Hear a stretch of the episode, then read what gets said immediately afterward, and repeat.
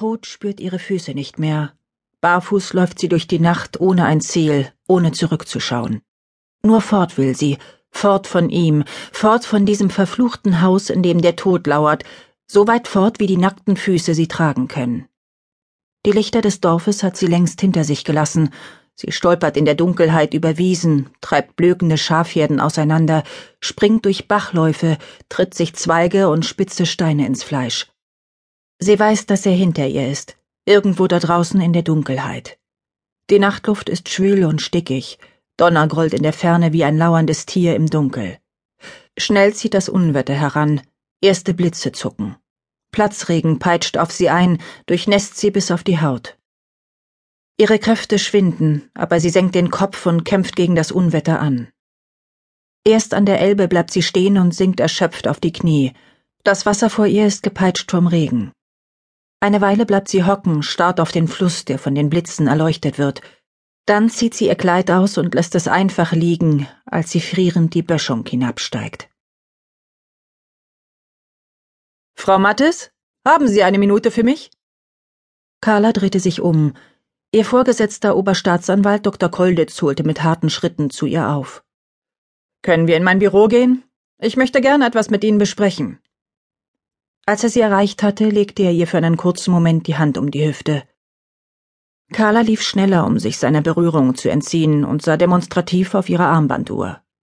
Sie hatte gehofft, Dr. Kolditz heute nicht mehr über den Weg zu laufen. Der Oberstaatsanwalt war verheiratet, aber je mehr sie ihn ignorierte, desto eindringlicher wurden seine Annäherungsversuche. Sie folgte ihm in sein Büro und schloss auf seine Bitte hin die Tür. Kolditz legte seine Aktentasche auf den Schreibtisch und trat ans Fenster. Stumm blickte er eine Weile hinunter auf die Straße, als habe er sie vergessen. Pure Wichtigtuerei.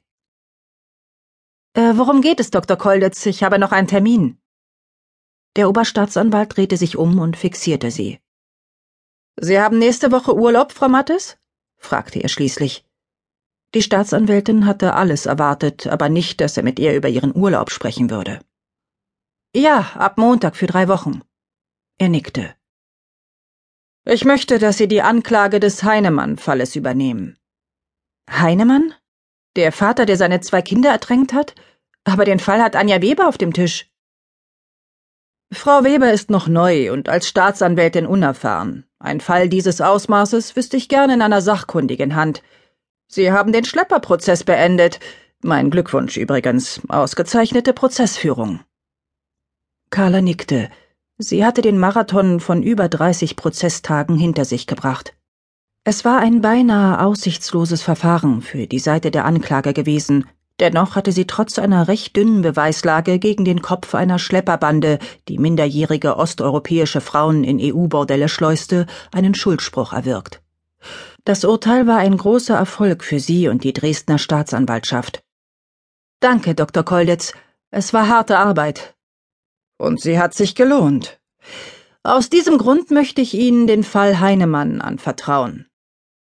Er setzte sich hinter den Schreibtisch und sah ihr direkt in die Augen. Sein graublauer Blick wirkte einschüchternd, aber Carla wich ihm nicht aus. Ihnen ist klar, dass der Prozess schon im September beginnt? Und? Ich habe ab nächste Woche drei Wochen Urlaub. Ich kann mich in der kurzen Zeit unmöglich mit einem so umfangreichen Fall vertraut machen, um die Anklage zu führen. Dann verschieben Sie Ihren Urlaub auf die Zeit nach diesem Prozess, Frau Mattes. In diesem Moment wusste sie, dass Kolditz Wind von ihrer Beförderung bekommen hatte. Ihm ging es gar nicht um den Fall Heinemann. Viele Jahre hatte sie auf die Beförderung zur Oberstaatsanwältin hingearbeitet, und als die ersten Gerüchte aufkamen, dass einer der Oberstaatsanwälte ins Ministerium wechseln würde, hatte sie sich für die Stelle beworben. Die Vorbereitung des Schlepperprozesses hatte sie sehr beansprucht, und so war die Beförderung erst einmal in den Hintergrund getreten. Die Stelle sollte schon im September neu besetzt werden, und Gerüchten zufolge war einer ihrer Kollegen längst vom Ministerium für den frei werdenden Posten vorgesehen. Deshalb war sie heute Morgen überrascht gewesen, dass der leitende Oberstaatsanwalt Dr. Marx sie zu sich bestellt hatte. Im Ministerium sei die Wahl auf sie gefallen, hatte er ohne große Einleitung gesagt und er hatte sie gebeten, so schnell als möglich in das neue Büro umzuziehen und sich einzuarbeiten. Carla hatte sich einen Tag Bedenkzeit erbeten, um die Beförderung mit ihrem Mann zu besprechen, Offensichtlich hatte Kolditz schon davon erfahren. Carla setzte ein Lächeln auf. Ich denke, das wird nicht möglich sein. Kolditz starrte sie feindselig an. Wie bitte? Bitte besprechen Sie das mit Dr. Marx und jetzt entschuldigen Sie mich bitte, Dr. Kolditz. Ich bin spät dran. Als die Bürotür hinter ihr ins Schloss fiel, wusste Carla, dass ihre Feindschaft damit besiegelt war. Wie sollte sie ihrem Mann beibringen, dass sie ihren seit Monaten geplanten Urlaub in der Toskana auf unbestimmte Zeit verschieben musste? Sie waren ausgebrannt, brauchten beide diese Auszeit. Aber die Chance, das Amt der Oberstaatsanwältin zu übernehmen, würde sich ihr in ihrer Karriere nicht so schnell wieder bieten, das stand außer Zweifel. Sie hatte in den letzten Monaten viel zu wenig Zeit mit Lars verbracht. Er war Sous-Chef bei einem Nobel-Italiener in der Dresdner Altstadt. Dort hatten sie sich vor zehn Jahren auch kennengelernt. Aber ihre unterschiedlichen Arbeitszeiten machten ihnen ein Privatleben nicht einfach. Lars arbeitete meist dann, wenn sie am Abend endlich zu Hause war, die Wochenenden inbegriffen. Ihre Ehe bestand fast nur noch aus alten Erinnerungen. Ihr Urlaub wäre eine Chance gewesen, endlich einmal mehr Zeit miteinander zu verbringen und wieder so etwas wie Nähe aufkommen zu lassen. Wie sollte sie ihrem Mann beibringen, dass sie ihr Privatleben nun für ihre Beförderung zurückstellen musste? Im Auto rief sie ihren Vater an, um ihn um Rat zu fragen. Er war pensioniert, hatte aber Zeit seines Lebens viel gearbeitet. Friedrich Teltow war als Journalist in der ganzen Welt gereist und hatte bis zum Tod ihrer Mutter vor fünf Jahren eine überaus glückliche Ehe geführt. Ihr Verhältnis war durch den gemeinsamen Verlust noch enger geworden. Ihr Vater war von Hamburg nach Dresden gezogen, um in der Nähe seiner Tochter zu sein. Manchmal dachte sie, dass er mehr von ihr wusste als ihr eigener Mann. Papa? Carla, wie schön, dass du anrufst. Wo steckst du? Ich bin im Auto und du? Ich bin gerade von Brüssel zurückgekommen.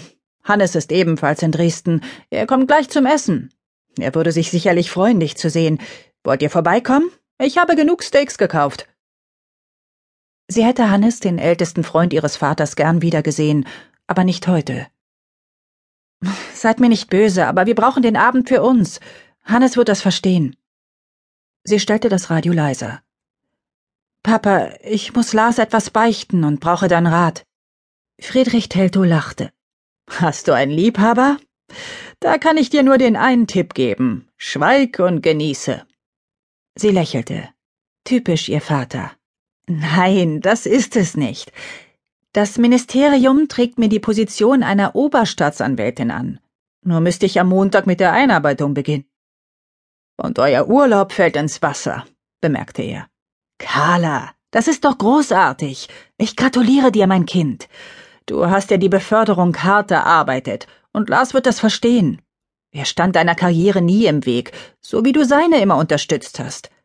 Wovor hast du Angst? Lars Koffer stand fertig gepackt im Flur, wie ein Mahnmal ihres schlechten Gewissens. Sie stellte ihre Aktentasche daneben und verharrte vor der Tür zum Wohnzimmer. Was sie in einem überfüllten Verhandlungssaal nicht kannte, befiel sie nun. Lampenfieber. Carla betrat den großen Wohnraum mit Blick auf die Elbe, der einer der Gründe gewesen war, dass sie sich dieses teure Haus in Blasewitz angeschafft hatten. Die offene Küche war unbenutzt. Sie war enttäuscht, dass Lars nichts für sie gekocht hatte, was er oft tat, wenn sie einen der wenigen Abende zusammen verbrachten. Ein gemütliches Essen hätte es ihr leichter gemacht, ihm die neue Stelle schmackhaft zu machen und die Absage ihrer Reise zu beichten. Lars saß auf der Couch. Er hatte eine Flasche Weißwein geöffnet, wirkte abwesend und reagierte kaum auf ihren flüchtigen Kuss. Sie setzte sich zu ihm. Du hast schon gepackt? Möchtest du auch ein Glas Chablis? fragte er statt einer Antwort. Ja, gern. Sie beobachtete, wie er ihr den Wein eingoss, sein Haar war im letzten Jahr grau geworden, die Falten auf seiner Stirn tiefer. Dunkle Schatten lagen unter seinen Augen, er sah müde und überarbeitet aus.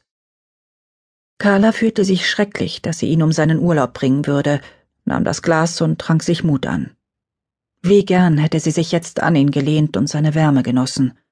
Er saß direkt neben ihr, und doch sehnte sie sich nach seiner Nähe. Eine absurde Situation. Sie waren Fremde auf der eigenen Couch. Carla fragte sich plötzlich, wann sie das letzte Mal miteinander geschlafen hatten. Sie wünschte sich in diesem Moment nichts sehnlicher, als morgen mit ihm in einem